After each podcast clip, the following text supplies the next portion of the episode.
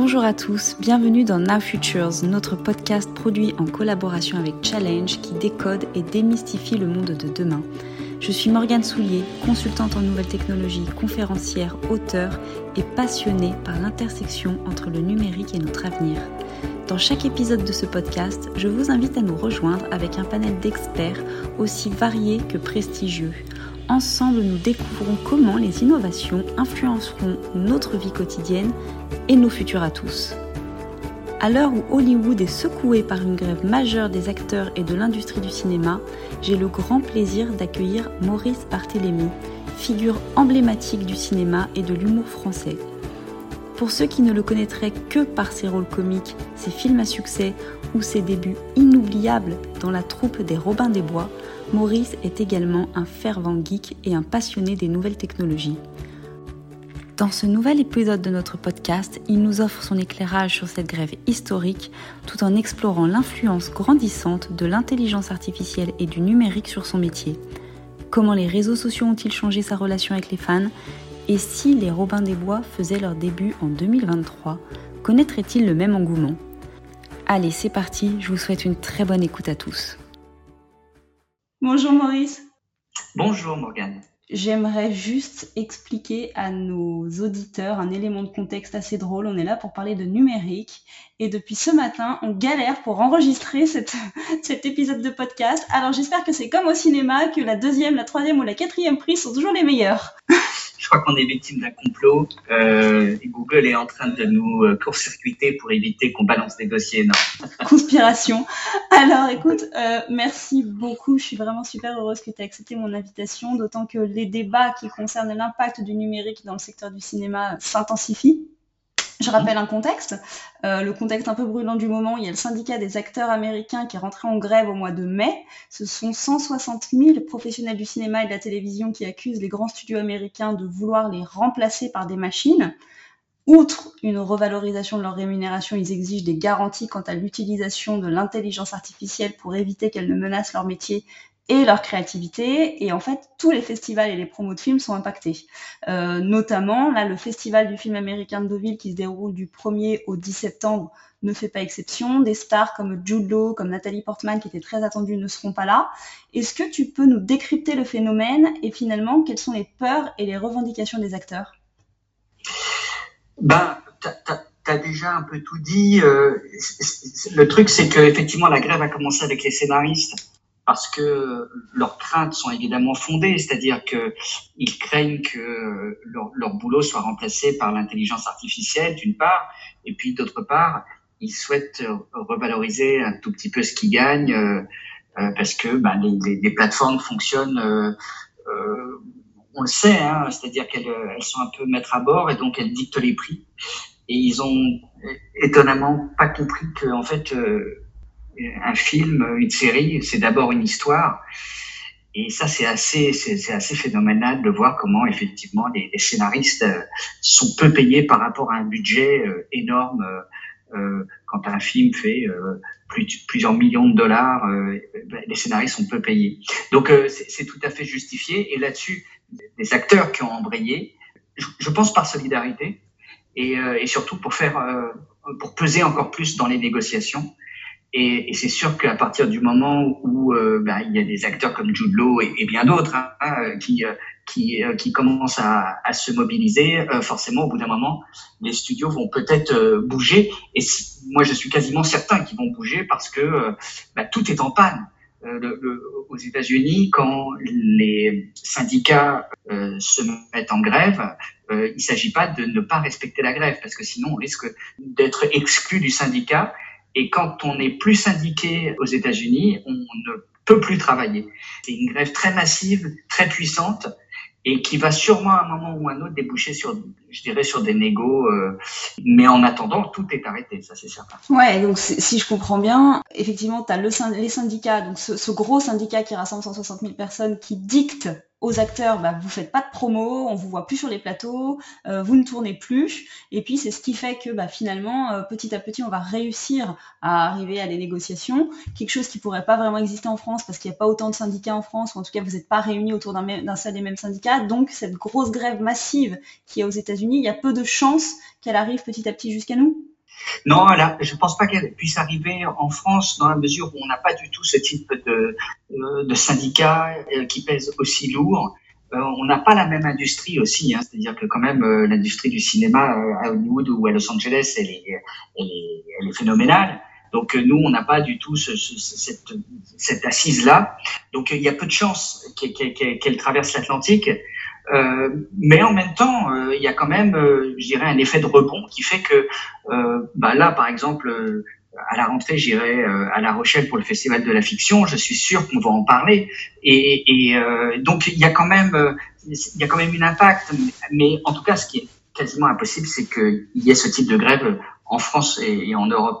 Et du coup, le, le, le boulot qu'ils sont en train de faire les Américains, finalement, ça peut avoir un impact positif sur, euh, sur des répercussions sur le milieu du cinéma en France, peut-être? Oui, ça c'est sûr, c'est sûr. Après, euh, je dirais qu'en Europe et en France en particulier, on est quand même plus protégé et, mieux considéré. C'est-à-dire que je, je, je, pense que les, les, les scénaristes, que euh, euh les acteurs évidemment, mais surtout les scénaristes sont plus respectés parce qu'en France, on a eu cette exception culturelle et le fait aussi que euh, on a développé un cinéma depuis 50 euh, ans qui est un cinéma euh, de qualité, qui a été protégé, qui donc on, je dirais que on, on, est moins tributaire du marché, même si c'est quand même le cas, et on est un peu plus protégé par l'État contrairement aux États-Unis.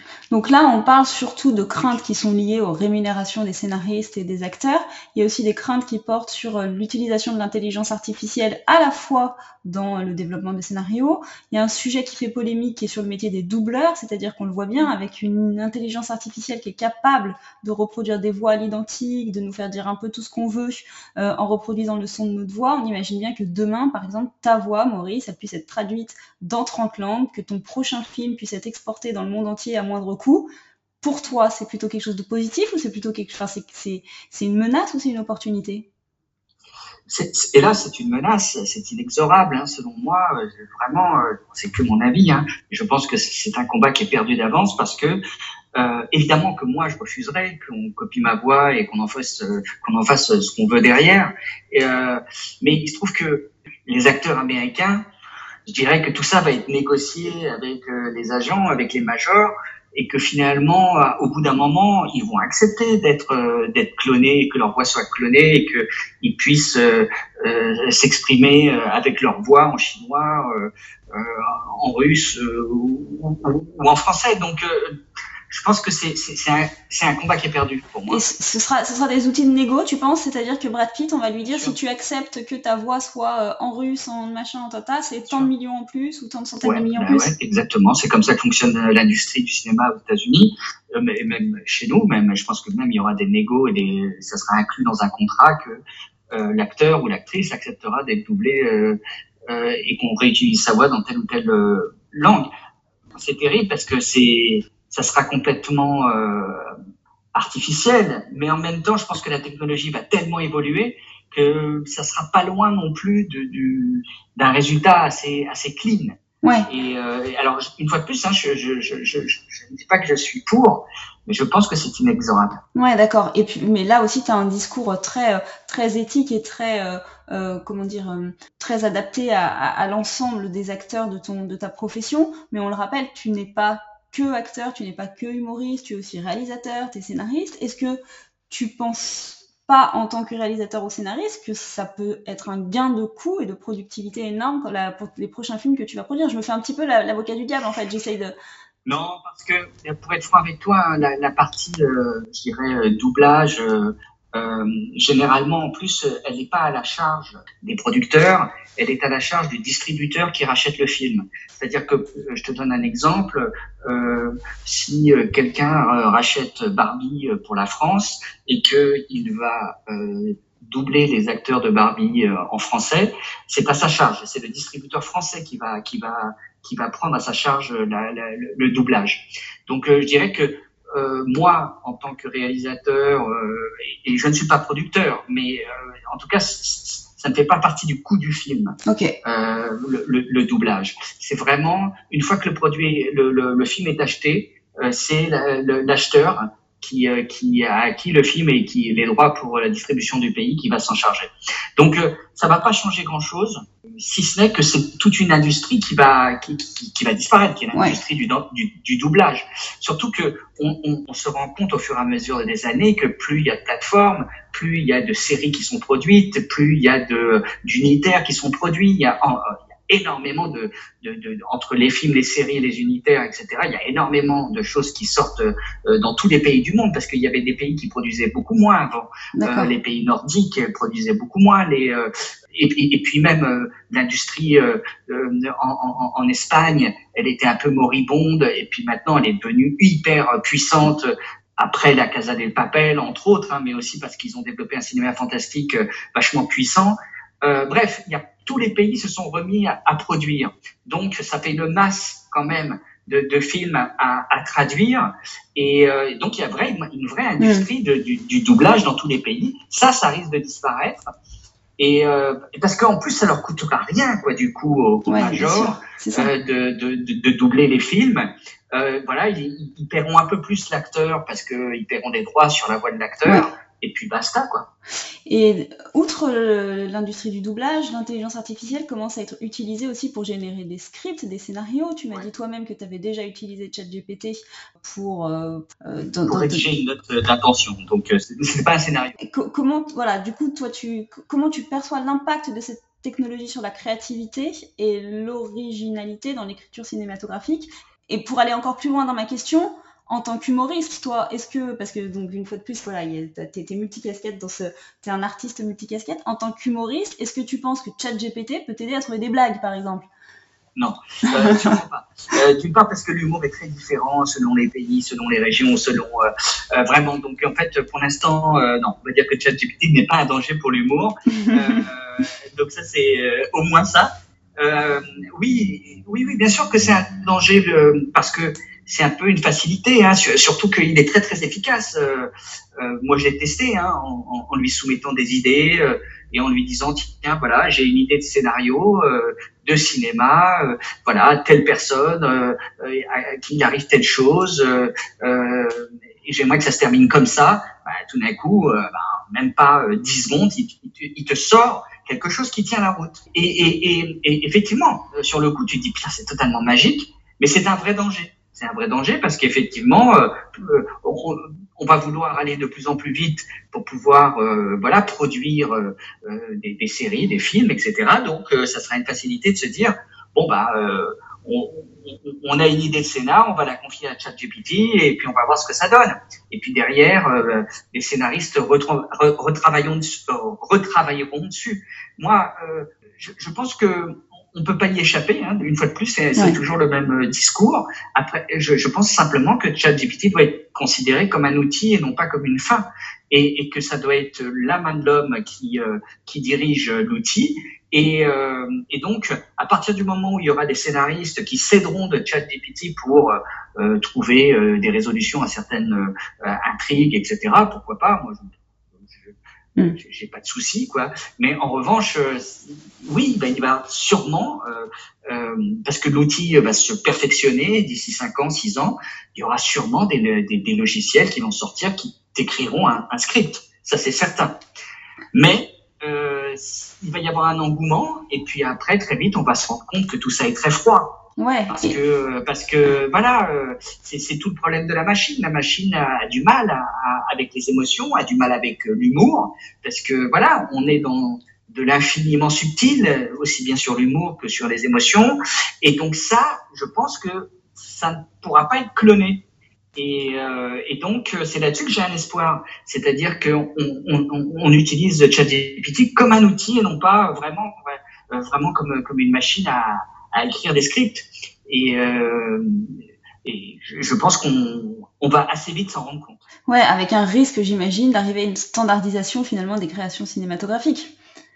Oui, alors c'est déjà le cas hein, en ce moment quand même, euh, avec tous les Marvel qui sortent. Euh, les uns après les autres. On a l'impression que c'est toujours le même film. voilà, de toute façon, depuis 15 ans, l'industrie américaine s'est vachement aseptisée, mais pas à cause de l'intelligence artificielle, tout simplement à cause du marché où euh, voilà, on ne, on ne, produit que des choses qui euh, sont rentables euh, et où on est certain de remplir les salles. voilà, donc ça c'est pas nouveau. J'ai un petit espoir, c'est que ça lasse les gens et que très vite on se rende compte que ça fait moins rentrer de monde. Alors évidemment le succès de Barbie me démontre le, le contraire, mais c'est pour ça, c'est la raison pour laquelle ils ont fait appel à une réalisatrice auteur, ce qui est hyper hyper intelligent. Mais on voit quand même que là, très clairement, on a un film qui est euh, hyper standardisé, où tout le monde s'attendait à ce que ça soit Mattel qui allait sortir euh, un film Lego. Et puis en fait, euh, ben, ils, ils, ont l'intelligence de le confier à Greta Gershwin, qui est mm. une femme qui vient vraiment du cinéma d'auteur américain, et qui en fait un film assez hybride. Oui, c'est ça. Après, on aime ou on n'aime pas, hein, mais en tout cas, ils ont eu cette intelligence-là à mon, enfin, je, je, suis absolument pas spécialiste euh, de, de, de, cinéma, mais à mon sens, peut-être que ce qui explique le succès de Barbie, c'est surtout que euh, il y a plusieurs cibles de téléspectateurs via le film. Il y a ceux qui vont être ultra féministes, qui vont y voir un message sociétal. Il y a ceux qui y vont pour du divertissement. Il y a ceux qui y vont parce que justement c'est une femme et que du coup euh, euh c'est assez inédit. Il y a ceux qui sont fans de Mattel. Il y a ceux qui y vont parce que c'est l'été qui fait chaud et qu'il faut aller au cinéma. Je pense qu'il y a tout un tas de, de, de phénomènes, donc, enfin de, de, facteurs qui expliquent le succès. alors moi, ce qui, ce qui m'a un peu laissé un tout petit peu perplexe, c'est que en fait, euh, euh qui gagne dans, au, au, final dans, dans, cette histoire? Parce que est-ce que c'est Greta Gershwin qui a réalisé, euh, qui est la première femme à avoir dépassé le, le, milliard de dollars euh, sur un film? Donc ça, c'est on, ne peut que s'en réjouir. Mais en même temps, on peut aussi se dire que c'est la spécificité de Greta Gershwin qui disparaît au profit d'une énorme machine euh, commerciale qui est euh, Barbie brandé par Mattel. Euh, on peut se poser la question parce que euh, moi personnellement, euh, j'ai pas adoré le film, même si je lui trouve des originalités. J'ai pas adoré parce que justement, je, sous couvert d'être un film euh, féministe, etc., je trouve que c'est, c'est, ils se sont quand même fait bouffer quoi. Ils se sont fait bouffer. Au final, Mattel a fait exploser ses, ses, ventes de Barbie et le film fait, voilà, dépasse le milliard et va aller sûrement sur, sur un milliard et demi. Donc, est-ce que toi, quand tu vois des succès comme ça, face par exemple à un Oppenheimer, qui euh, est un film qui, pour le coup, parle d'un sujet, euh, euh une fois de plus, vraiment très sociétal, mais très profond, est-ce que tu te dis pas, bah tiens, du coup, le succès de la réussite, c'est euh, peut-être d'aller sur quelque chose de plus standardisé, de plus grand public, et du coup, est-ce que ça t'inspire pour tes prochains films? Est-ce que, quelles sont tes envies? Pas moi, parce que moi je ne suis pas un réalisateur, je suis un, film, un réalisateur de films à moyen budget, euh, pas du tout dans la catégorie des, des, des, des, des grosses machines euh, lourdes euh, américaines ou françaises. Donc euh, moi, on me confie pas ce genre de budget, donc je, je, ne suis pas dans cette problématique. En tant que spectateur, j'ai plus de mal parce qu'effectivement, les films du milieu ont tendance à disparaître mm.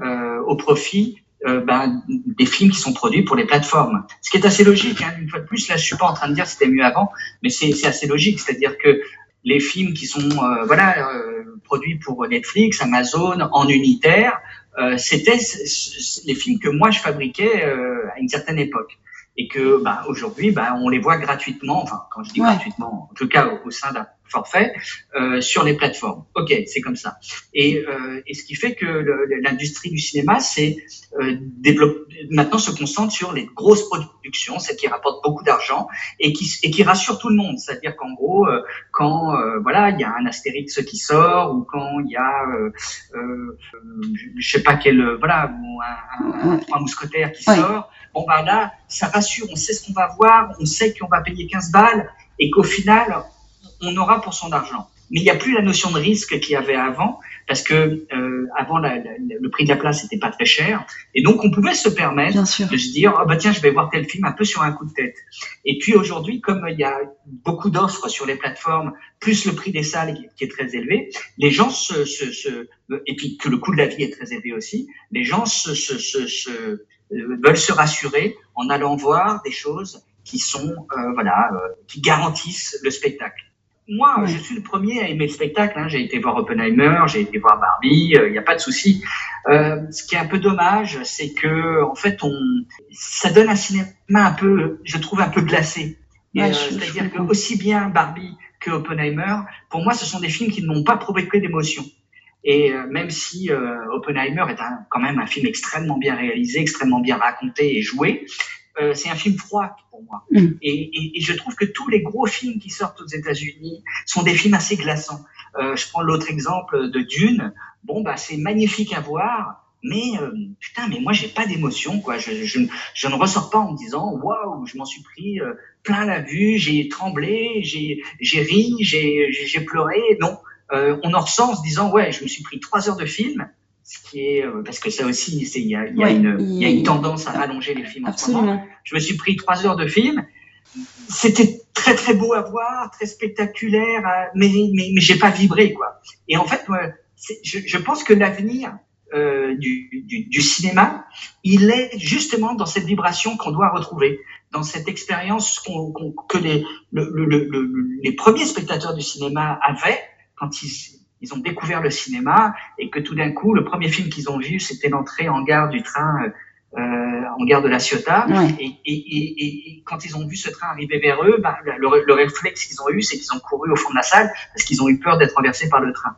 Et donc, en fait, cette expérience-là, cette émotion, cette peur, cette, bah, euh, il faudrait que le cinéma euh, de nouveau euh, puisse la, la proposer, euh, mais pas simplement la peur, hein, ça peut être la joie, le machin, mais des émotions fortes. Et or là, je trouve qu'on est vraiment dans une dans quelque chose de très froid à chaque fois. Alors évidemment, il y a des exceptions, hein, parce qu'il y a des films, heureusement, qui nous font euh, du bien encore. De nouveau, euh, du bien. Mais, euh, mais ça se perd de plus en plus, euh, hélas. Et du coup, ça m'inspire deux questions quant aux plateformes de streaming, justement, type Netflix, type, type Prime.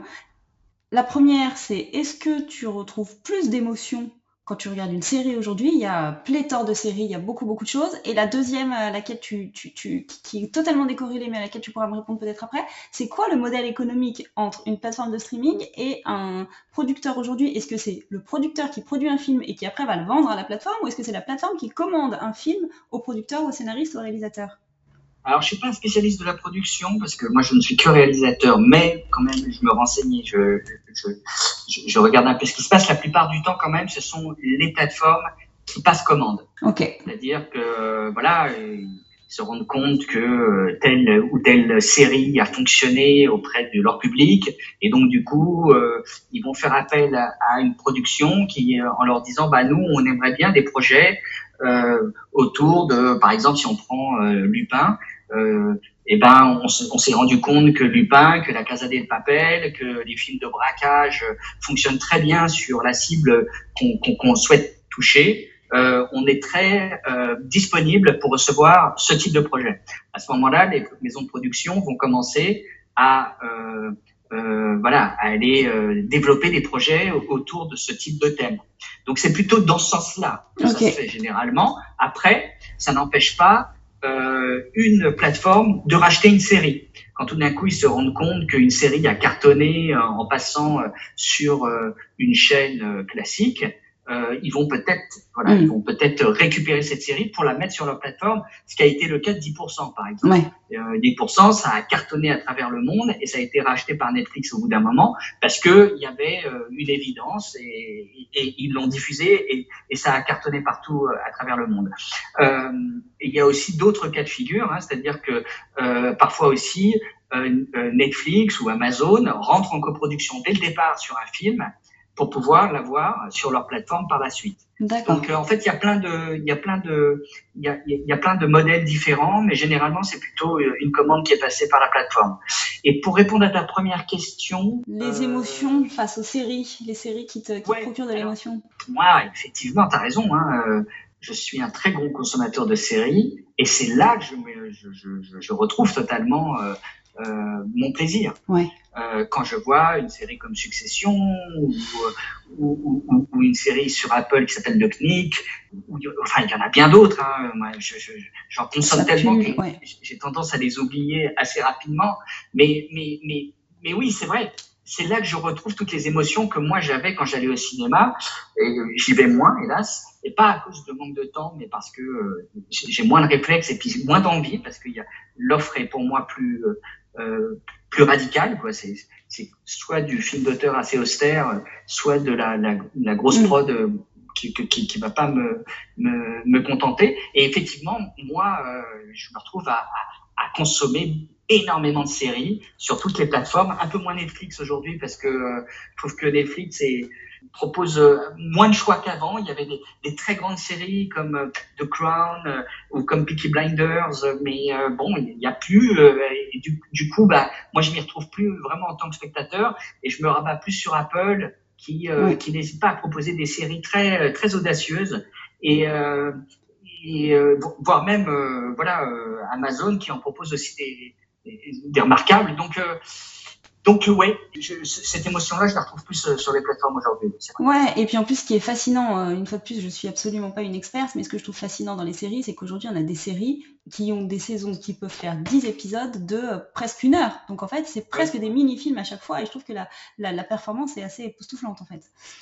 Bah, c'est clair, hein, c'est sûr quand tu vois The Game of Thrones, ça, ça, a marqué un tournant de, dans l'histoire de la série, c'est-à-dire que pour la première fois, fois, peut-être pas la première fois, mais en tout cas, euh, ça, il y a eu vraiment un tournant où tout d'un coup, on est rentré dans l'ère de la superproduction de, des séries, quoi. Et c'est, et, le coût d'un épisode de Game of Thrones, c'était presque le, prix d'un, très gros film français, ouais. Ouais, c'est phénoménal.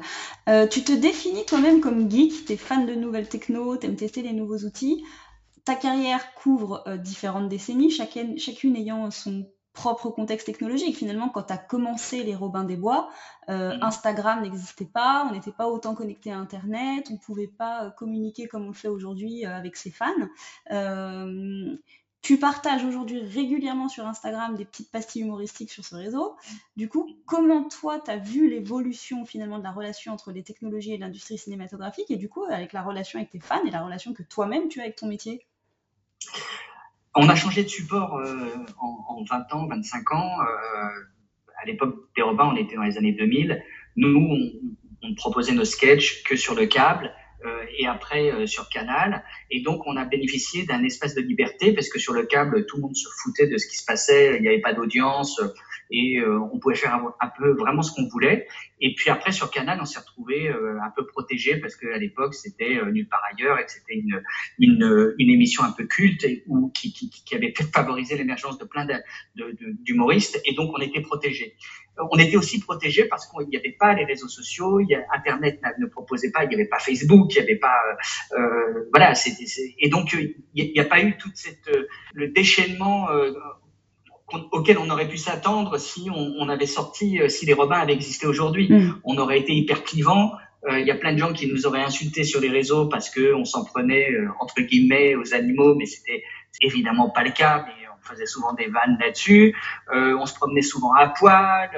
bref, il y avait, il y avait. Bon, aujourd'hui, on, aurait été vraiment amené au boycotté, ouais, en plus certainement. Et, ouais, ouais, parce que vraiment, on était hyper clivant. Donc ça, voilà. Euh, on a bénéficié de cette euh, liberté. Bref, c'était super. Euh, Aujourd'hui, moi, j'ai changé de, de, de support. Euh, je suis évidemment, je continue mon travail de réalisateur scénariste au Cinoche, mais par ailleurs, j'utilise beaucoup Instagram pour pouvoir faire mes sketchs à moi. Hmm. Mais c'est des tout petits sketchs, hein, c'est vraiment des trucs d'humeur, c'est des pastilles, et euh, ça me permet d'avoir ce même esprit de liberté que j'ai connu à l'époque des Robins, Sauf que maintenant, c'est moi qui, dirige mon propre support. Et, euh, et, je trouve ça hyper intéressant parce que ça me permet d'être en communication directe avec la communauté, ça me permet de tester des choses, ça me permet de communiquer sur des choses que je peux sortir, type bouquin, expo euh, ou euh, émission de télé dans laquelle je vais apparaître. Et donc, euh, je, je, je, je, me suis très vite adapté à, cette, à ce nouveau langage qui est beaucoup plus rapide. Euh, à l'époque des repas, on faisait des sketchs qui pouvaient durer 3-4 minutes. Euh, aujourd'hui, euh, euh, un post sur Insta, ça doit pas être plus de 15 secondes ou 20 secondes euh, grand max parce que les gens swipent très rapidement. Donc, en fait, c'est un autre langage, mais c'est le même esprit. Euh, mais avec un esprit d'aujourd'hui, parce que j'essaye pas de faire ce que faisaient les Robins. C'est moi aujourd'hui et, et, pas moi il y a 20 ans.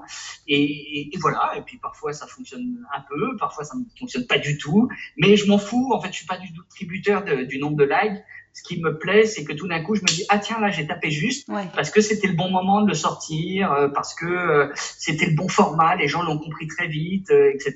Et puis parfois ça fait des flops monumentaux, mais je m'en fous parce que je suis pas du tout à la recherche de d'efficacité, de, mais beaucoup plus d'être cohérent avec mon esprit un peu un peu crétin. Donc euh, voilà. Euh, ouais, et puis j'imagine que adapté, quoi. et j'imagine que du coup Insta comme ça avec ses petits formats très courts, c'est aussi une plateforme d'inspiration, de test and learn qui te permet, comme tu disais, finalement de tester certaines certains formats, certains types d'humour pour euh, quelque chose de plus long à terme, quoi.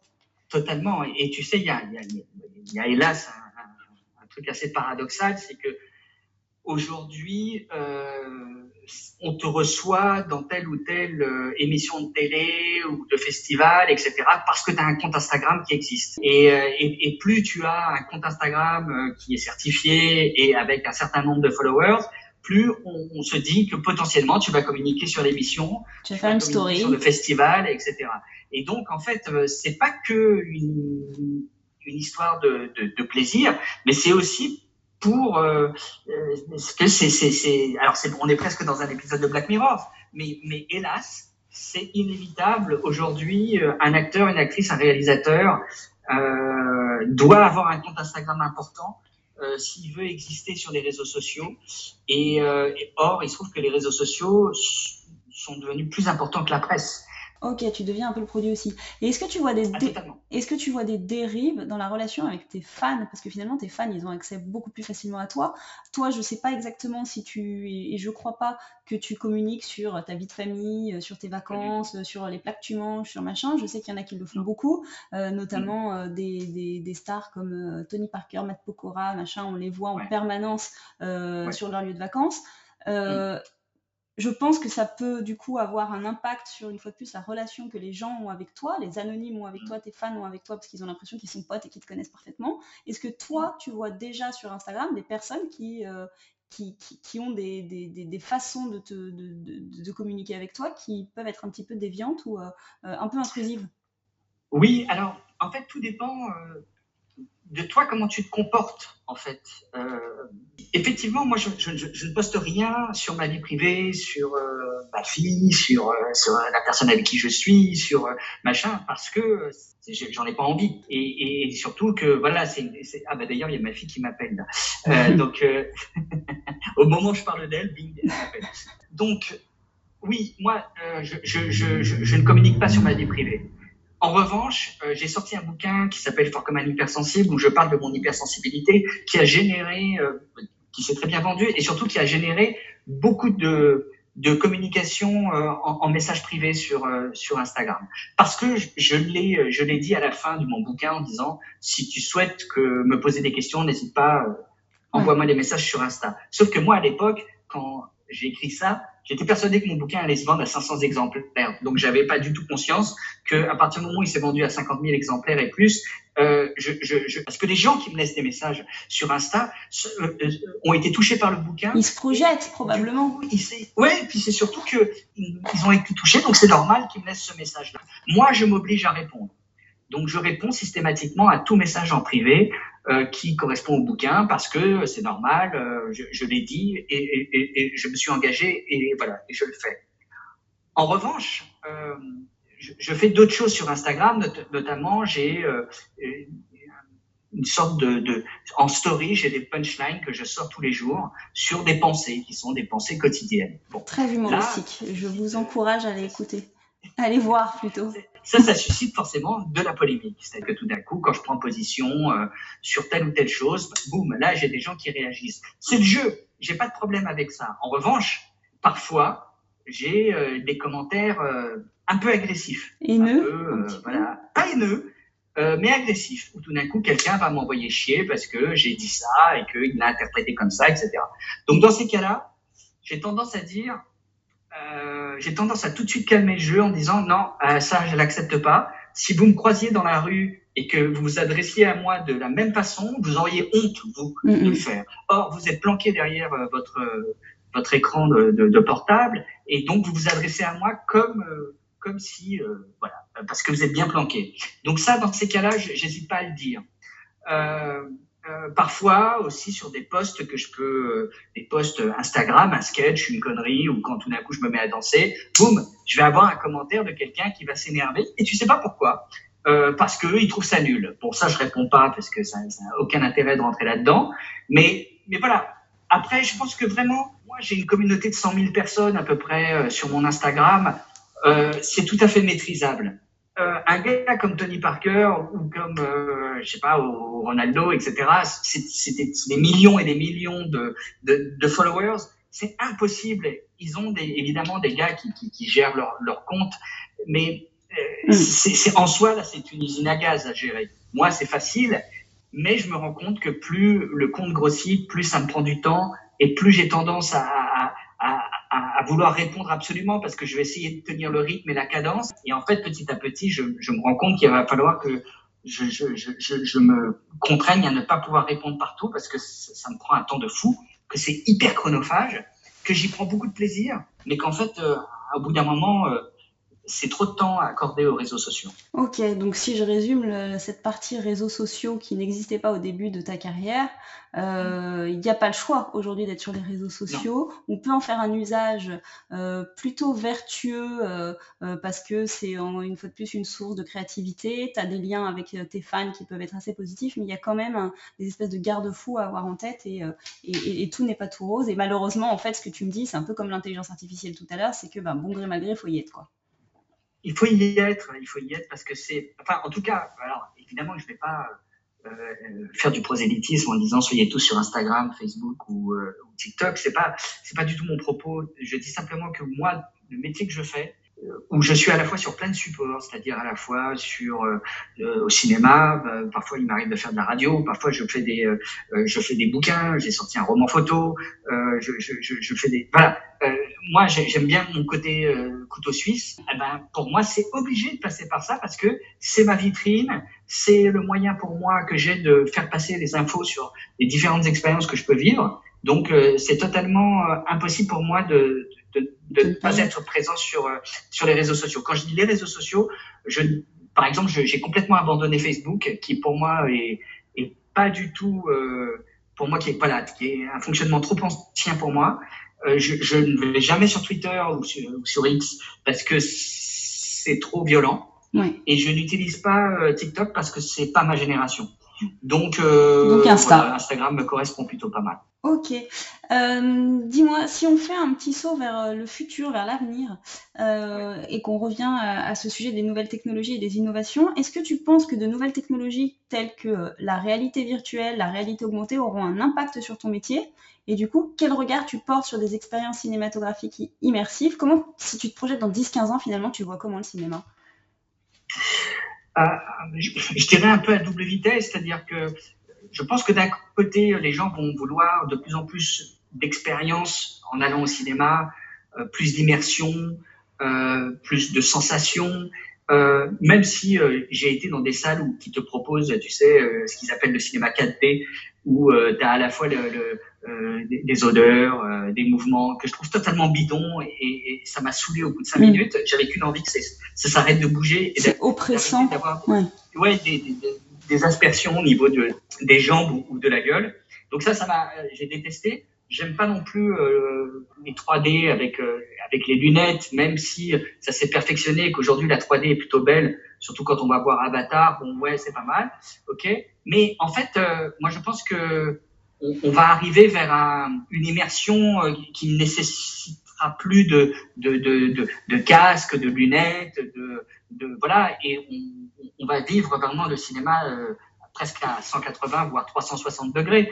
Je pense qu'on va arriver vers ça, hein, puisque on voit quand même que euh, toutes les expositions immersives fonctionnent très bien, et dès qu'il y a de l'immersif, ça fonctionne.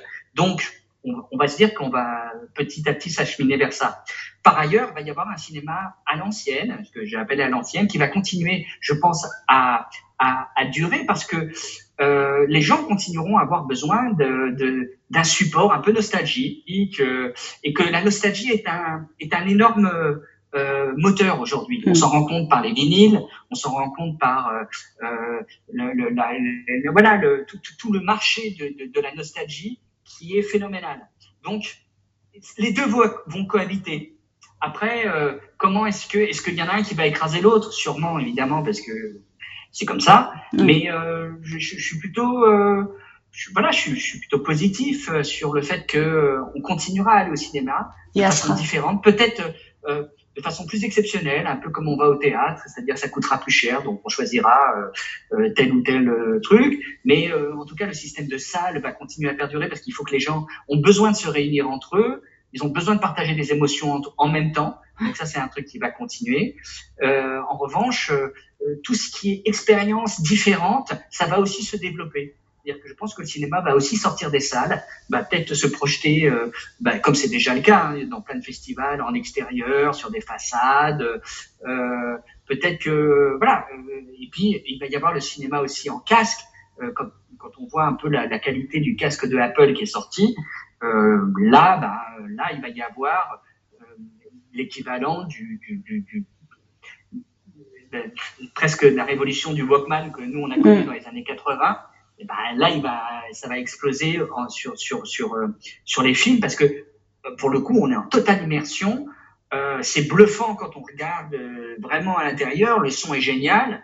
Donc oui, oui, ça c'est une technologie qui va aussi euh, oui. se développer vachement. Donc toi, tu prédis plutôt une hybridation des types d'expériences ouais. plutôt que... Les deux, ouais. ouais. ouais, ouais à la fois un truc complètement, le, le une expérience complètement folle, et d'un autre côté, ben, des films très simples, très très euh, voilà développant. Euh, je dirais un cinéma acoustique. Presque. Ok. Euh, J'ai une question un peu auto-promo.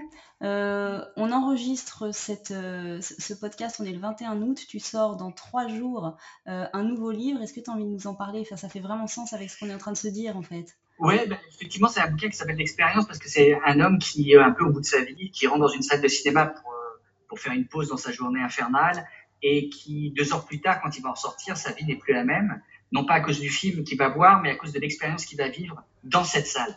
Et euh, donc, on revient à la notion d'expérience dont on parlait tout à l'heure, euh, on revient à, à, euh, au questionnement que je me suis euh, posé sur qu'est-ce que euh, le, le, cinéma doit changer ou pour pouvoir de nouveau exciter les gens, moi le premier. Euh, et, euh, et en même temps, c'est un film aussi. C'est en fait, voilà, je, je viens de faire un lapsus. c'est un film, mais c'est un bouquin un peu sur sur sur des questionnements euh, euh fondamentaux, c'est-à-dire euh, que j'ai pu me poser moi. comment modifier ma vie Qu'est-ce que je pourrais changer chez moi qui est bloqué et que je voudrais modifier Et en fait, je me suis rendu compte que souvent les grandes décisions qu'on pouvait prendre dans nos vies, on pouvait les prendre sur un coup de tête, parce que tout d'un coup, c'est le bon moment et que euh, on, a une personne nous a délivré une information qui a, qui a, qui a fait tilt. Et, et, en fait, c'est un peu ça que je raconte euh, dans, dans ce bouquin. C'est euh, c'est euh, à la fois ma vision sur qu'est-ce que moi en tant que spectateur et moi en tant que faiseur de film, ben j'aimerais bien que le cinéma quelle direction le cinéma devrait prendre, et en même temps euh, des questionnements un peu plus métaphysiques et, et spirituels sur euh, bah, qu'est-ce que je fais là, euh, qu'est-ce que j'aimerais faire plus tard, etc., etc. Donc on souhaite autant de succès à ce livre qu'à celui sur les hypersensibles. Merci. On termine toujours cette interview par un portrait numérique. Euh, oui. Quelques questions très courtes sur ton rapport aux applications, au numérique, au téléphone. T'es prêt? Prêt. Je suis prêt. Super. Quelles sont les applications qui te sont indispensables au quotidien? Alors, euh, bah, Instagram, hein, pour le coup, euh, on disait tout à l'heure, c'est vrai que Instagram, il s'est suité le matin. Euh, voilà, je suis déjà en train de, de poster des trucs.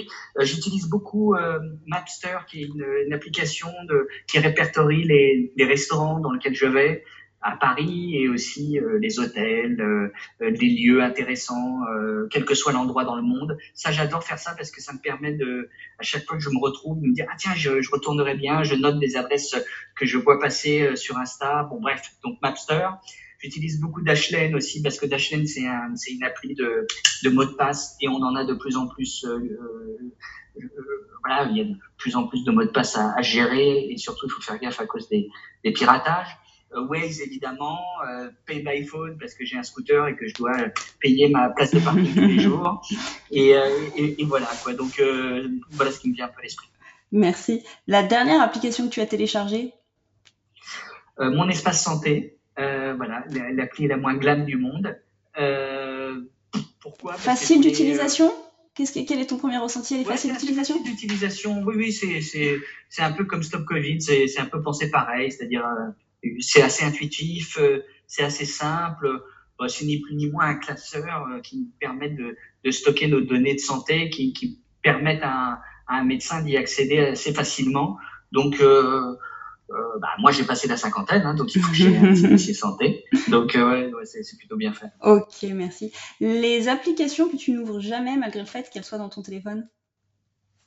Bah, ce qu'on disait tout à l'heure, euh, Twitter par exemple, ouais. X, X. j'ouvre jamais, euh, TikTok, j'ouvre jamais, euh, Raccourci, qui est qui est pour moi une appli ovni, et je ne comprends pas pourquoi Apple continue à développer Raccourci et le mettre systématiquement sur ses sur ses iPhones.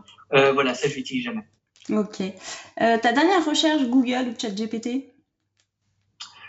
Euh, c'était ce matin. Euh, J'ai cherché le nom d'une boîte événementielle euh, pour voilà auquel peut-être je pourrais faire appel parce que j'ai un, un, festival qui est en création en ce moment pour dans deux ans et donc je me suis dit tiens eux je ferais bien appel à eux pour l'expertise.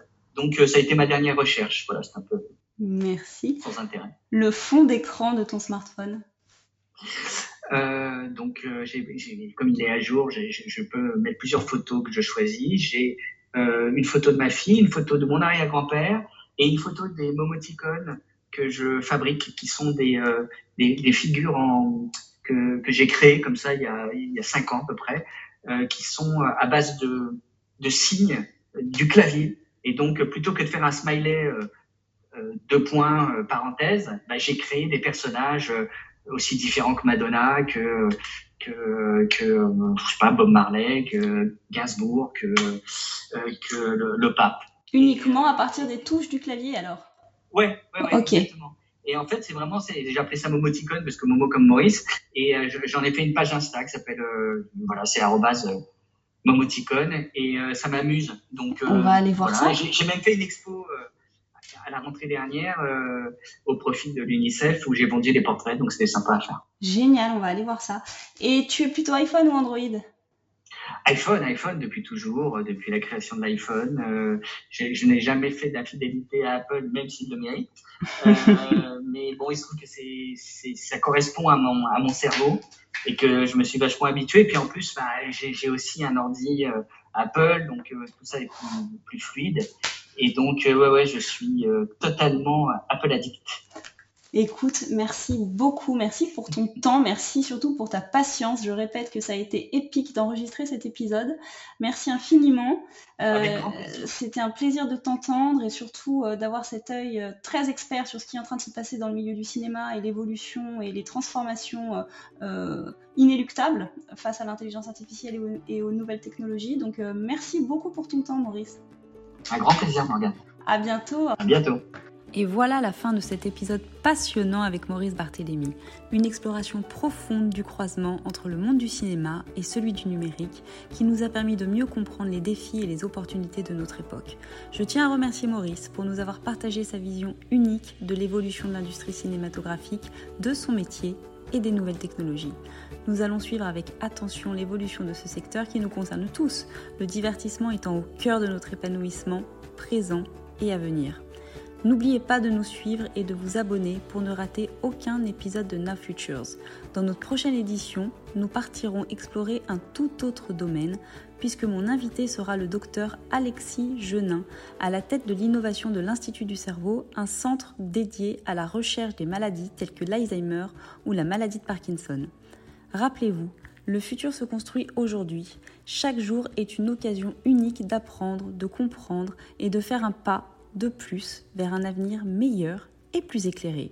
Alors restez curieux, restez connectés et à très bientôt sur Now Futures.